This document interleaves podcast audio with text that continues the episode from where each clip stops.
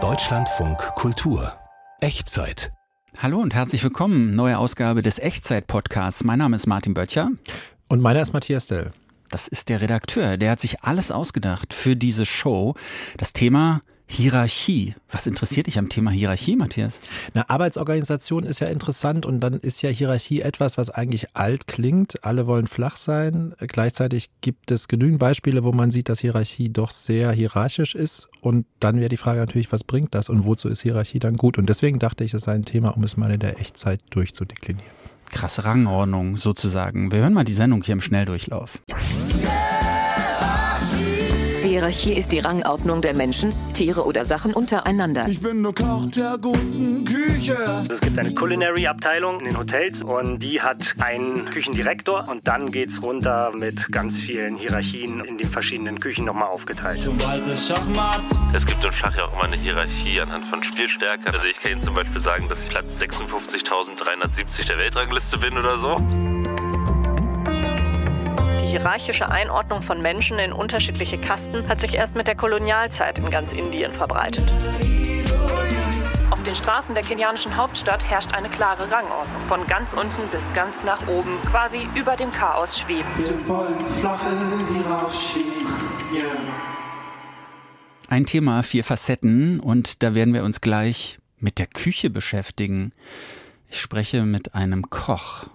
Genau, mit einem ehemaligen äh, Sterne- oder Gourmetkoch, also jemand, der seine ganze Ausbildung äh, seit 20 Jahren gemacht hat, aufgestiegen ist in den wirklich praktisch besten Küchen in Berlin, Le Faubourg und äh, auch bei Tim Rauer mal kurz gewesen ist und der also praktisch von der Pike auf diese äh, strenge Hierarchie, die in diesen Profi- und Gourmetküchen herrscht, äh, erlebt hat und der jetzt selber so eine Art äh, Bistro, aber Fine Dining, also schon mit sehr, sehr gut schmeckend und gehobenem Anspruch, aber ganz anders organisiert, nämlich viel einfacher und tatsächlich flacher betreibt.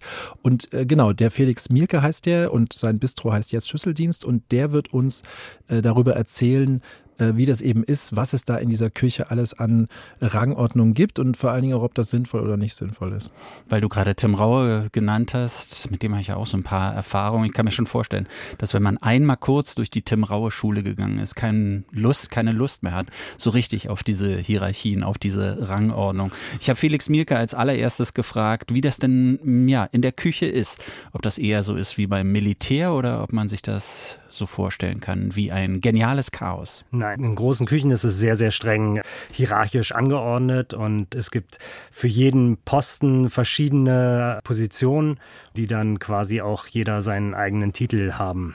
Das ist wahrscheinlich je nach Küchengröße auch so ein bisschen unterschiedlich.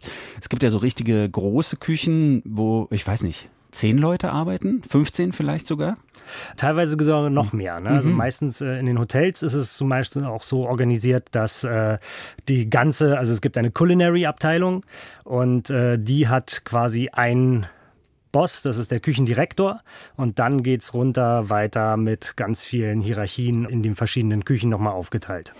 Wie heißt der? Der Küchendirektor? Küchendirektor. Der Küchendirektor. Weil ich habe so eine Liste mir ausgedruckt mit, mit so Namen für die Leute, die da in der Küche so unterwegs sind. Und ich weiß nicht, hier steht dann der F&B Manager zum Beispiel, Ja. Food and Beverages. Genau. Also das ist Essen und Trinken. Genau. Der Manager, ist das was anderes als der Küchendirektor? Ja, das ist quasi sein Gegenüber auf der Service-Seite. Ja, und wenn wir das Ganze dann auch im Englischen lassen wollen, wäre es der Executive Chef, der äh, quasi im Deutschen der Küchendirektor ist, der dann seinen Stellvertreter hat, den Executive Sous-Chef. Und dann geht's weiter in die Küchenchef-Position. Ist ja auch ganz interessant, dass sich diese Begrifflichkeiten, zum Teil kommen sie aus dem Englischen, zum Teil aber auch aus dem Französischen. Da spiegelt sich auch so ein bisschen vielleicht die Wandlung in der Küche so wieder, weil früher französische Küche so wichtig war und jetzt vielleicht international, oder? Ich glaube, die obersten Positionen sind Managementpositionen. Die haben eigentlich nicht mehr so viel mit Kochen zu tun. Auch einer der Gründe, warum ich dann da irgendwann aus diesem Konstrukt raus wollte, weil es dann einfach mit dem Kochen aufhört. Und ich glaube, wenn es dann wieder ins Kochen geht, dann bleibt es französisch. Wir haben hier noch andere, den Küchenchef, den Sous-Chef auch noch. Ja. Was heißt das? Sous-Chef? Ist der Unterchef? Oder? Genau, also Aha. der Küchenchef wäre der Chef de Cuisine, wenn man es französisch halten Mhm. möchte. Dann wäre sein Stellvertreter der Sous-Chef. Ja. Und äh, dann geht es weiter runter. Man könnte einen äh, Junior-Sous-Chef dann haben, der eigentlich das gleiche ist wie ein Zuschef, aber äh, wenn man Kriegt ihm weniger Geld, ne? Genau, man möchte ihm weniger bezahlen und dann kriegt er einen Junior-Titel, wo dann auch wieder das Englische reinkommt. Also vielleicht äh, ist das halt so eine Management-Sache. Wie, wie sinnvoll ist das denn, das in der Küche so dermaßen aufzuteilen? Weil das klingt ja fast schon nach entfremdeter Arbeit. Also das, ich weiß nicht, es gibt ja auch einen Saucier zum Beispiel, ne? Also der, jemand, der nur für die Soßen zuständig ist, der hat dann an einem Gesamtprodukt gar nicht mehr so viel zu tun. Heißt es, der macht wirklich den ganzen Tag oder den ganzen Abend lang nur Soßen? Also ich glaube, man äh, muss sich so eine Profiküche auch ein bisschen anders vorstellen. Man denkt immer, da steht ein Koch, der ein Gericht kocht, aber so ist das gar nicht. Jedes Gericht wird äh, von mindestens zwei bis drei Köchen zusammengestellt, die quasi sich jeder nur um seinen Teil kümmert darum. Ja, dann hat man den Saucier, der kümmert sich um Fleisch und Soßen. Man hat den Postionné, der kümmert sich um den Fisch. Ja, den Entremetier, der kümmert sich um die Beilagen dazu. Und äh, dann wird das Ganze zusammengebracht am Pass, wo dann meistens der Küchenchef oder der Sous-Chef das Ganze anrichtet. Ne? Und der gibt auch das Kommando vor. Und deswegen ist vielleicht diese Hierarchie in der Küche auch relativ wichtig, weil es dann halt wirklich äh, Kommandos gibt. Ne? Es gibt Kommandos, wir brauchen das Essen in drei Minuten und dann muss es da dastehen. Ne? Und äh, dafür ist, denke ich, auch ein bisschen diese Hierarchie gedacht, dass es immer einen Verantwortlichen gibt, der sich dann darum kümmert. Was für ein Umgangston herrscht denn dann da? Weil das erinnert ja wirklich auch so ein bisschen an militärische Organisation. Und beim Militär, ich war jetzt nicht beim Militär, aber in so in meiner Klischeevorstellung, so richtig nett wird da nicht miteinander geredet. Äh, Ich denke, es ist zum Glück groß im Wandel. Ne? Also, dass äh, rumgebrüllt wird und sowas, das ist zum Glück, äh, zumindest so wie ich es dann kenne, raus aus den Küchen. Ich glaube, man kann auch einfach mit Menschen normal reden. Aber natürlich ist es eine Stresssituation und äh, in dieser Situation werden klare Ansagen gemacht. Ne? Wer steht denn da ganz unten in dieser Hierarchie, in der Rangordnung? Also ganz unten steht der Azubi, der Auszubildende. Dann kommt quasi der Commis de Cuisine, das ist der Jungkoch. Die sind quasi ganz unten in der Nahrungskette und äh, die haben dann meistens noch mal jemanden, der den übergestellt ist. Das ist der Demi-Chef de Party, der quasi halbe Chef der Station, Ja. ja, der sich um die Station kümmert und darüber kommt dann der Chef de Party, der quasi für eine Station zuständig ist, also sei es die äh, Beilagen oder die Soßen und das Fleisch, der Fisch oder die kalten, die Vorspeisen. Ach so, das sind die Köche und aber in der Küche die Spüler, wo findet man die? Das ist dann Service oder Nö, die gehören auch zum Küchenteam so, dazu. hm. Aber die stehen da so ein bisschen außen. Ne? Also die sind nicht direkt in dieser Hierarchie mit drin, sondern äh, arbeiten halt zu. Ich denke, einer der wichtigsten Positionen auch dazu. Ne? Also ohne die läuft gar nichts. und, ein äh, dreckiger Teller kann einem unter Umständen das ganze Geschäft kaputt machen. ne? Ja. Aber ich denke, ähm, eigentlich müsste man da auch Positionen für finden, weil die machen ihre Arbeit meistens komplett autark. Ne? Also ohne, dass man da irgendwie groß kontrollieren oder nachhaken muss, sondern die wissen, was sie zu tun haben und das tun sie dann. Chef der Spüler Ja, zum Beispiel und dann der Sous-Chef der Spüler. Ja, also Ja. das äh, wäre, glaube ich, eigentlich mein Traumjob irgendwann. irgendwann, wenn man nicht mehr arbeiten muss, sondern nur noch arbeitet, weil man Spaß dran hat in der Spüle, ist ein toller Job. Ist das eigentlich alles Teil der Ausbildung? Also diese ganzen Begriffe? So, wenn, wenn man Ja. Koch lernt?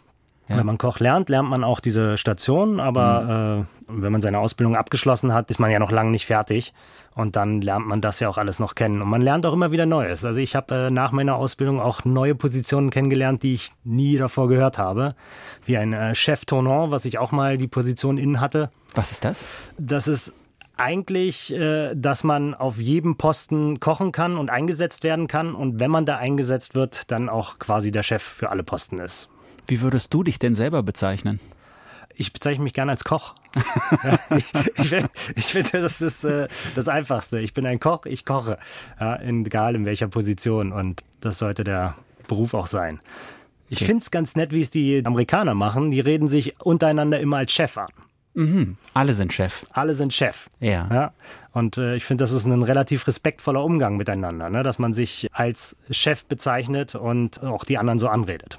Du arbeitest ja da in einem relativ kleinen Betrieb oder überschaubaren Betrieb. Wie ist es da mit der Hierarchie? Wie ist es heute bei dir? Wir haben uns ja angesiedelt irgendwo zwischen Imbiss und Fine Dining im Schlüsseldienst und bei uns sind die Hierarchien sehr, sehr flach. Ne? Also es gibt mich als Inhaber und äh, Küchenchef und dann gibt's eigentlich darunter nur Köche. Ja? Unter anderem haben wir jetzt halt auch schon den ersten angelernten Koch, der quasi Spüler war und jetzt bei uns lernt zu kochen. Felix Mielke ist Koch und Chef, zumindest hier im Gespräch gewesen. Vielen Dank. Gerne.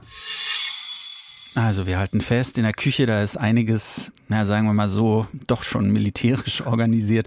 Und diese ganzen Begriffe, ich weiß nicht, ich musste lachen bei dem Interview und gar nicht natürlich über Felix Mielke, sondern insgesamt, also es kommt mir so unglaublich bescheuert vor, so, so tausend verschiedene Begriffe für diese einzelnen ja, Berufe oder diese einzelnen Aufgaben zu haben. Das ist schon fast entfremdete Arbeit, oder Matthias? Naja, es hat was Komisches. Ich musste immer denken, es gibt ja diesen Film Sonnenallee von Leander Hausmann über mhm. späte DDR, so ein bisschen witzig. Und da ist Henry Hübchen so ein Maulheld, der zu Hause sitzt und äh, praktisch immer die großen Reden schwingt. Und der hat eine ganz tolle Szene, wo er einmal den Westbesuch die ganzen Dienstgrade in der Armee äh, runterzählt. Und das hat bei diesen Küchenbegriffen, wo es ja wirklich unglaublich viele gibt, auch welche. Und ich fand es interessant, dass der Felix Mielke jetzt gesagt hat, dass es eben, und das gibt es ja bei anderen Sachen auch, kennen wir aus dem Journalismus, dass häufig so ein Begriff, gerade wenn er nochmal umständlicher klingt, auch einfach dazu da ist, einen Status zu schaffen, mhm. um jemanden etwas irgendwie zu vermitteln, was dann vielleicht nicht so gut bezahlt wird oder was wiederum mit besserer Bezahlung verbunden werden kann, weil es halt bei uns im Journalismus wäre es dann Chefreporter sonst was oder so. Das ist schon auch faszinierend, wenn man da manchmal in die Impressumsseiten der Zeitungen guckt, was da alles an Leuten drin sitzt und wie viele Chefs da sind. Ja, und was die auch für sich selber für Begriffe erfunden haben. Ne? Ich meine, ich weiß immer noch nicht genau, was ein CEO macht.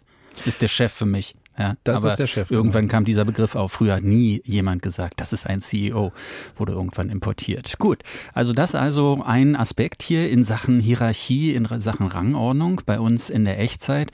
Und da kommen wir jetzt. Wir gehen nach Kalifornien, also ein Bundesstaat in den USA, aber natürlich USA, Land of the Free. Da sind alle gleich, jeder kann es schaffen. Aber ganz so ist es doch nicht, weil wir beschäftigen uns mit Indern in der Diaspora, die in Kalifornien, ja was, trotzdem ihr Kastensystem aufrechterhalten? Ja, das ist genau der Punkt, hm. dass es da eben äh, quasi unsichtbarer in der Community äh, natürlich diese importierten Verhältnisse aus Indien gibt, also wer in welchem Stand, in welcher Kaste geboren ist. Und da gibt es jetzt eben eine Idee in Kalifornien, dass man das verbietet, dass es praktisch in der Diaspora das nicht geben kann, ist auch ein total interessanter Konflikt, weil er viel über Migration sagt, weil wir Migration uns ja manchmal, wenn wir sie uns sehr einfach vorstellen. Da kommen Leute, die passen sich ja schön an und dann sind die wie wir so ungefähr. Das ist ja das deutsche Integrationsnarrativ, was aber eben auch vollkommen lebensfremd ist, weil natürlich die Leute ihre Geschichten mitbringen. Und an diesem Punkt ist es halt sehr interessant. Da wird also praktisch äh, eine indische Prägung äh, in die wiederum ja in Kalifornien dann anders organisierte Kultur. Da geht es dann um Leute, die bei Tech-Firmen arbeiten und die ja wegen ihrer Skills dann da sein können und äh, trotzdem noch irgendwie eben innerhalb der Community in diesen Kastenfragen gefangen sind. Und das hat eben die Reporterin Anna Radic, die da lebt, äh, für uns mal recherchiert. Bei Kamala Harris geht es mir wie vielen. Wir nehmen sie als erste schwarze Vizepräsidentin der USA wahr. Sie hat aber nicht nur jamaikanische Wurzeln, sondern auch indische. Hier ist sie in einer TV-Kochshow mit der Schauspielerin Mindy Kaling. We're both Indian, yes. but actually we're both South Indian. Yes. Um, you look like the entire one half of my family. Okay, thank you. You do. South Indians, it's vegetarian. It's yes. all vegetarian. Very good Hindu vegetarians. Mhm. Wer sich auskennt, kann aus den Anspielungen herauslesen, dass die Familie Familien beider Frauen zu einer höheren Kaste gehören. Professor Jeanette Shake erklärt, die Art und Weise, wie du sprichst, wie du dich kleidest und so weiter, kann also auch einen Code enthalten, der dir die Kaste einer Person verrät. Er forscht an der University of California zu Bewegungen in Indien und erklärt, dass Brahmanen aus der obersten Kaste traditionell vegetarisch leben. Die hierarchische Einordnung von Menschen in unterschiedliche Kasten hat sich erst mit der Kolonialzeit in ganz Indien verbreitet. Bis heute speist sich die indische Mittelschicht größtenteils aus den Oberkasten und diejenigen aus den untersten Kasten sind am meisten von Armut und Gewalt betroffen. Das gilt zum Teil auch für indischstämmige Menschen im Ausland. Da bleibt das Phänomen aber oft unsichtbar, wie das Kastenprivileg von Kamala Harris. So hat die deutsche US-Korrespondentin Marie Astrid Langer ein ganzes Buch über die Vizepräsidentin geschrieben. Dass ihre indische Familie zu den Brahmanen gehört, war dabei kein Thema. Kamala Harris erwähnt das kaum und man stößt eigentlich auch nur auf das Thema Brahmanen, wenn man sich mit ihren Wurzeln mütterlicherseits in Indien ähm, in der zweiten Hälfte des 20. Jahrhunderts beschäftigt. Worüber sie gerne selbst spricht, ist, wie untypisch es für ihre Mutter war, dass sie in Kalifornien studiert hat, dass sie überhaupt hergekommen ist. Was aber nicht bedeutet, dass die indische Gesellschaftshierarchie in den USA keine Rolle spielt. In Harris Heimatstadt Kalifornien gibt es deswegen jetzt einen Gesetzentwurf gegen Kastendiskriminierung, der schon im Senat verabschiedet worden ist. Benjamin Chinnapan würde davon profitieren. Er kommt vom anderen Ende der Hierarchie. Der 61-Jährige trägt eine schwarz umrandete Brille und ein Hemd mit Kragen unter seinem blauen Wollpullover. Ich komme ursprünglich aus Indien, bin als Dalit geboren und aufgewachsen. Dalit bezeichnet die, die sich am unteren Ende des Kastensystems befinden. Ich bin in Armut groß geworden. Die Dalits, die Unberührbaren, leben in speziellen Vierteln. Ich bin in eine Dorfschule gegangen, in der ich nicht auf Englisch unterrichtet werden durfte, sondern auf Tamilisch. Ich saß auf dem Boden, es gab keinen Strom, keine Sanitäranlagen. Inzwischen arbeitet der Theologe seit fast 20 Jahren in den USA und hat eine Organisation gegründet, die Dalits unterstützen soll gegen Zurücksetzung. When it comes to the fellow Indians, meine indischen Mitbürger zeigen es nicht direkt, sondern durch ihr soziales Verhalten, die Art und Weise, wie sie Abstand halten, wie sie mich manchmal von ihren Versammlungen isolieren. In einigen Landkreisen des Silicon Valley kommen 27 Prozent aller studierten Beschäftigten im Technologiesektor aus Indien. Die Position im Kastensystem ist deshalb oft auch auf dem Arbeits- und Wohnungsmarkt relevant. Ein Beispiel ist der Tech-Konzern Cisco. Der Staat Kalifornien hat das Unternehmen verklagt. Der Vorwurf, zwei Manager sollen einen Ingenieur diskriminiert haben, weil er Dalit ist, erklärt Professor Sheikh. Uh, uh, Abgesehen von den vielen Indern der oberen Kaste und der Mittelschicht haben auch einige Menschen der unteren Kasten eine gute Bildung. Auch weil Indien Leute aus den unteren Kasten speziell fördert. Als der Tech-Boom losging, sind Inder unterschiedlicher Kasten in die USA gekommen. Die Dalits haben dann festgestellt, dass sie auch hier Erfahrungen mit Kastendiskriminierung machen. Ich denke, das zeigt sich besonders im Fall Cisco. Die Diskriminierungserfahrung aus Indien hat sich auf die USA übertragen. Was gut zeigt, wie sehr die Grundlage für verschiedene Formen von Hierarchien und Diskriminierung national definiert sind und wie sie erlernt und also auch wieder verlernt werden können. Welcher Kaste eine Person angehört, ist für mich nicht zu erkennen. Genauso wie in den USA niemand meinen osteuropäischen Hintergrund wahrnimmt, auf den ich in Deutschland oft angesprochen werde. Kastensystem in Kalifornien, wenn man so möchte, noch nicht überwunden. Aber wirklich interessant, was sich da abspielt.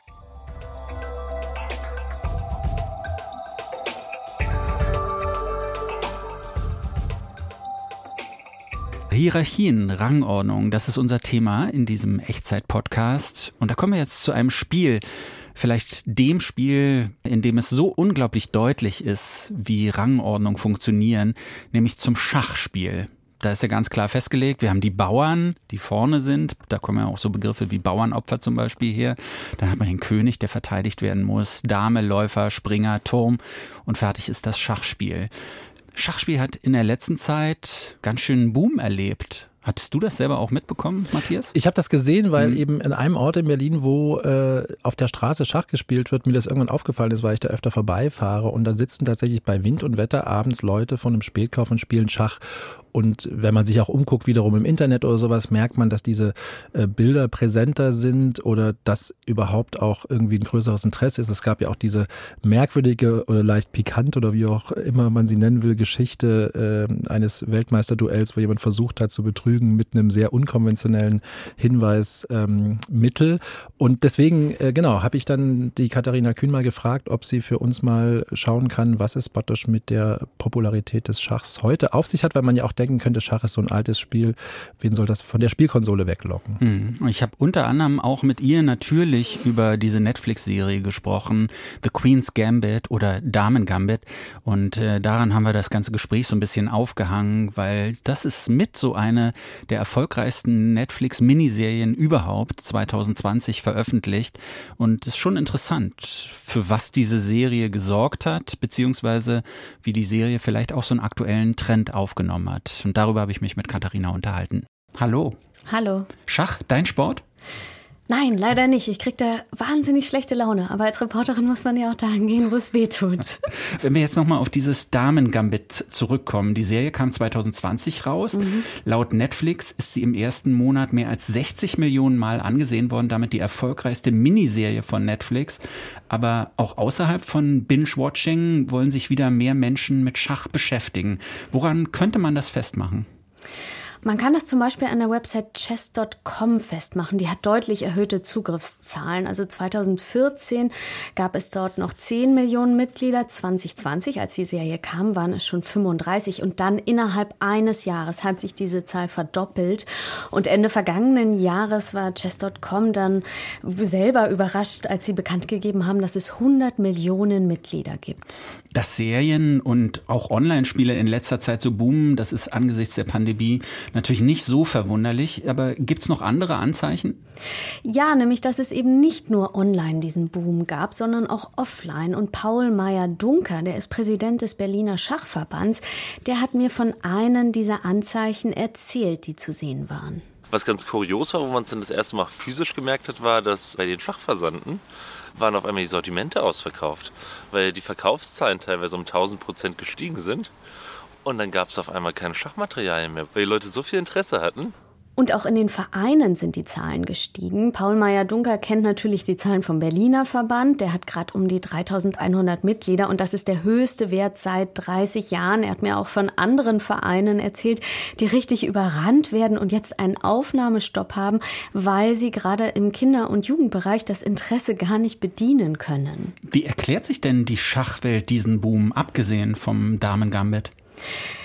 Ja, also bei der Serie war das äh, schon äh, so, dass die erfolgreich war, weil eben viele Menschen schon mal Schach gespielt haben. Einige kennen dann doch die Grundregeln. Schach kommt in Redensarten vor und das hat dann schon noch mal Lust gemacht, auch auf das Spiel.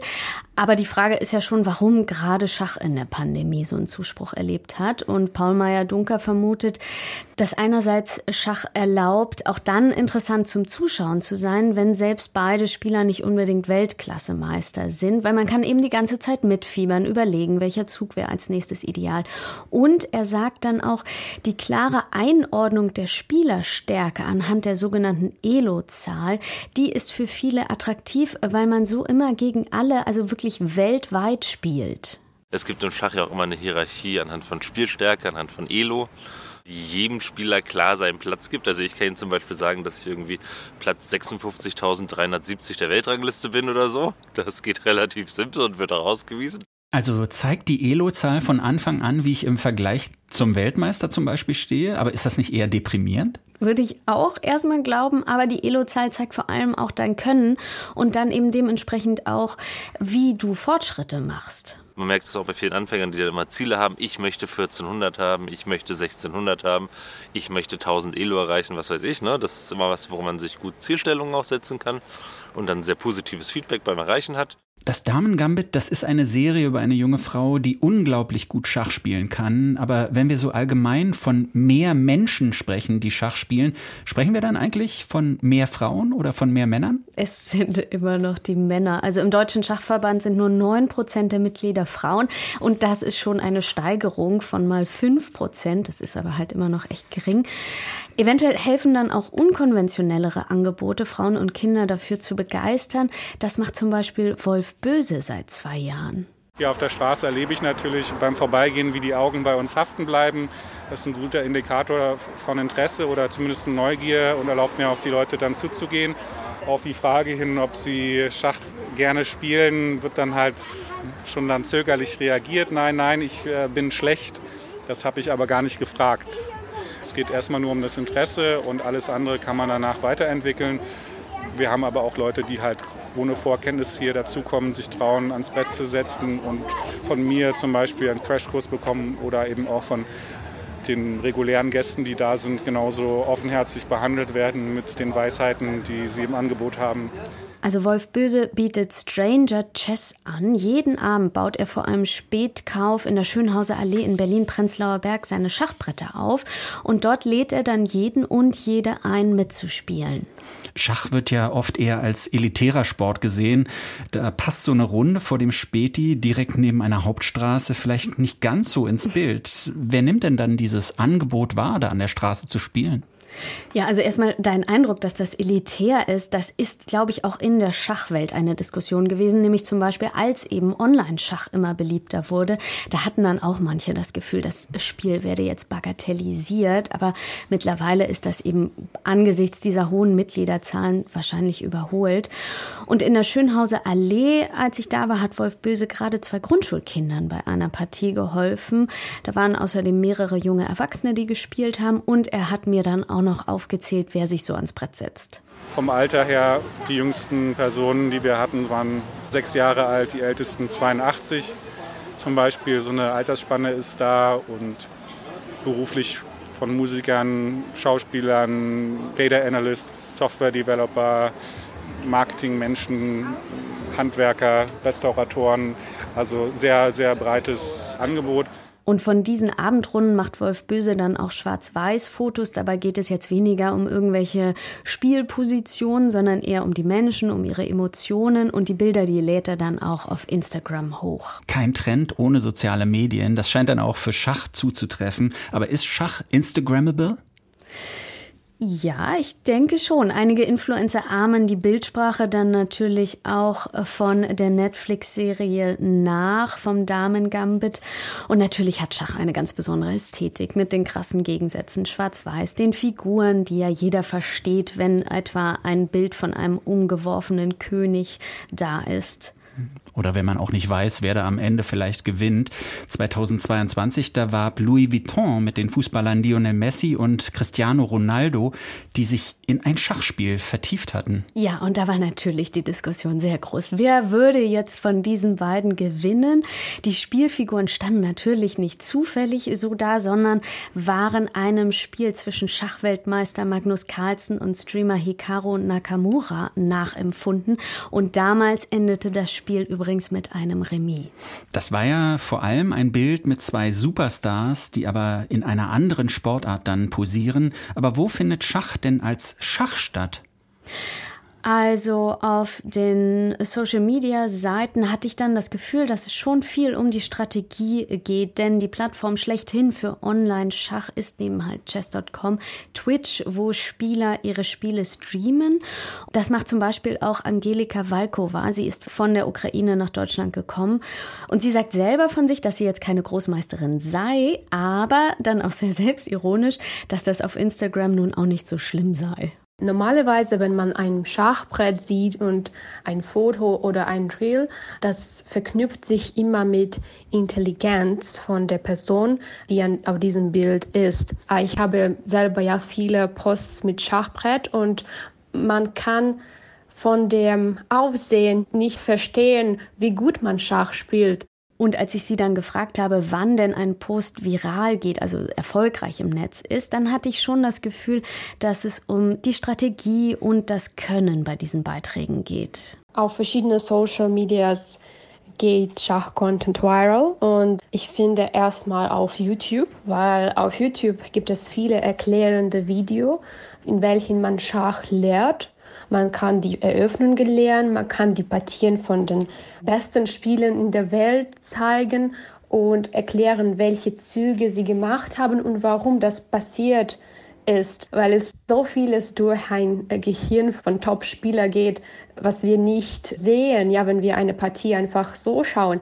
Ja, und das dürfte dann auch wieder den Deutschen Schachverband freuen, wenn durch solche Tutorials wieder neue Menschen Lust auf Schach kriegen. Die vielen verschiedenen Seiten des Schachspiels. Katharina Kühn hat sie uns näher gebracht. Vielen Dank. Gerne. Ja, Schach, wer hätte das gedacht? Tatsächlich für mich äh, nicht nur eine elitäre Sportart, sondern auch was altmodisches, aber das scheint sich komplett gewandelt zu haben. Gespräch mit Katharina Kühn. Matthias, ein Thema haben wir noch hier bei unseren vier Facetten. Ein Thema, vier Facetten in Sachen Hierarchie. Und das führt uns nach Nairobi. Was ist da los? Na, ich habe dann, was man ja in der Redaktion häufig macht, wenn man so Themenideen hat, auch zu gucken auf Sachen, an die man selber gar nicht denkt, die man nicht kennt, äh, eben dann bei den Auslandskorrespondentinnen rumzufragen, wie das bei denen zum Beispiel aussieht. Und dann habe ich eben in Nairobi äh, Julia Lin gefragt und die meinte sofort, dass da es im Verkehr eine sehr äh, starke Rangordnung gibt in der Hauptstadt Kenias. Also wo auf verschiedenen Ebenen man beschreiben kann, wie Gesellschaft sich sich durch die Stadt bewegt und was das wiederum über die gesellschaftliche Ordnung sagt. Okay, da wollen wir nicht zu viel verraten. Das überlassen wir Julia Lin. Auf den Straßen Nairobis wirkt es auf den ersten Blick nahezu anarchisch. Wild durcheinander. Autos, Motorroller und Matatus. Kunterbunt bemalte Kleinbusse, pickepacke voll mit Menschen. Und dann sind da noch die, die all die Abgase abbekommen. Die, die zu Fuß unterwegs sind. Auf den zweiten Blick wird klar, auf den Straßen der kenianischen Hauptstadt herrscht eine klare Rangordnung. Von ganz unten bis ganz nach oben, quasi über dem Chaos schwebend. Phyllis Motoni ist zu Fuß unterwegs auf dem Weg zur Arbeit. Sie läuft auf der Straße. Bürgersteige sind hier eine Rarität. Du musst aufpassen, wenn du über die Straße gehst. Wenn du nicht aufpasst, können die Autos dich erwischen. Du musst mit dem Tempo der Straße Schritt halten. Für Fußgänger stoppen? Nö, sollen die doch rennen. Zu manchen Zeiten schieben sich die Fußgänger an den Straßenrändern Nairobis entlang, massenhaft, fast wie Züge. Die eigenen Beine sind das wichtigste Fortbewegungsmittel in Nairobi. Acht von zehn Wegen zur Schule oder der Arbeit werden hier zu Fuß zurückgelegt. Wer ganz unten ist, lebt am unsichersten. Nicht nur wegen der anderen Verkehrsteilnehmer. Phyllis läuft, weil es nichts kostet, aber gerne macht sie das nicht. I don't. Ich habe schon einige Überfälle erlebt. Handys, persönliche Gegenstände. Manchmal triffst du auf jemanden auf der Straße, der dich beklauen will. Aber manchmal ist es auch sicher. Es hängt von der Straße ab. Phyllis ist heute nicht alleine. Ein Freund, Robert Kiplagat, begleitet sie. Er ist auf der Suche nach einem Job in der Stadt unterwegs. Robert ist ein großer Matatu-Fan. In den kleinen, knallbunten Bussen ist man nicht ganz unten unterwegs in Nairobis Fortbewegungshierarchie. Der Fahrstil abenteuerlich. Fun, sometimes, yeah. Es macht Spaß, Chaos ist auch Spaß. Es ist nicht so langweilig wie diese Busse in westlichen Ländern. Im Matatu läuft Musik, die wir mögen. Ich liebe es, mein Adrenalin manchmal zu pushen. Verstehst du? I love to push my adrenaline sometimes, you understand? Mitfahren kostet umgerechnet nur ein paar Cent. Mehr als laufen, weniger als mit dem Auto unterwegs zu sein. Die Matatus schlängeln sich überall dazwischen, wobei Schlängeln noch zu elegant klingt. Den Fahrern scheint egal, wer eigentlich Vorfahrt hätte. Einer von ihnen ist Julius Imbova. Seit zwölf Jahren fährt er Matatu. Viele sagen, Matatu-Fahrer sind verrückt, fühlen sich wie die Könige der Straße. Es gibt viele Herausforderungen. Viele Menschen oder auch Motorroller überqueren die Straße. Am Ende des Tages hast du sehr starke Kopfschmerzen. Du musst dich immer beeilen, du musst Geld verdienen, aber wir sind nicht verrückt. Wir sind okay. Andere sagen, wir rauchen oder trinken, aber wir trinken keinen Alkohol. Wir müssen möglichst viel Geld machen, damit wir unsere Familien ernähren können. Eine Straße scheint für ihn wie für so viele Menschen hier in Nairobi dennoch unerreichbar, obwohl sie mitten durch die Stadt geht, der Expressway. Eine Schnellstraße auf Stelzen. Wer hier fährt, guckt von oben auf den Rest Nairobis herab, hat klare Sicht, weniger Abgase. Feierlich eröffnet vor einem Jahr sollte er die vollen Straßen der Hauptstadt entlasten. Jetzt ist oben auf dem Expressway freie Fahrt und unten stehen sie immer noch im chaotischen Stau. Denn der Expressway kostet Geld. Einmal quer durch die Stadt, umgerechnet etwa 2 Euro. So viel verdient Matatu-Fahrer Julius Imbova kaum am Tag. Da geht es um viel Geld. Wenn du Expressway fährst, musst du viel zahlen. Dann gehst du nach Hause mit nichts. Und wenn du kein Geld nach Hause bringst, können die Leute nichts essen. Eine Straße für die Reichen. Kein Wunder, dass der Expressway bei jüngsten Protesten gegen steigende Lebenshaltungskosten demoliert wurde, als ein Symbol für die da oben, für die Ungerechtigkeit in der Gesellschaftsordnung. Ein Thema, vier Facetten, damit sind wir durch heute in der Echtzeit. Man kann uns hören, auch viele, viele andere Ausgaben der Echtzeit, überall dort, wo es Podcasts gibt. Man kann uns natürlich auch empfehlen. Man kann uns liken, sharen, followen und was alles so dazugehört zum Podcast-Business. Aber damit sind wir jetzt erstmal durch. Vielen Dank fürs Zuhören. Mein Name ist Martin Böttcher. Und meiner Matthias Dell. Tschüss. Tschüss.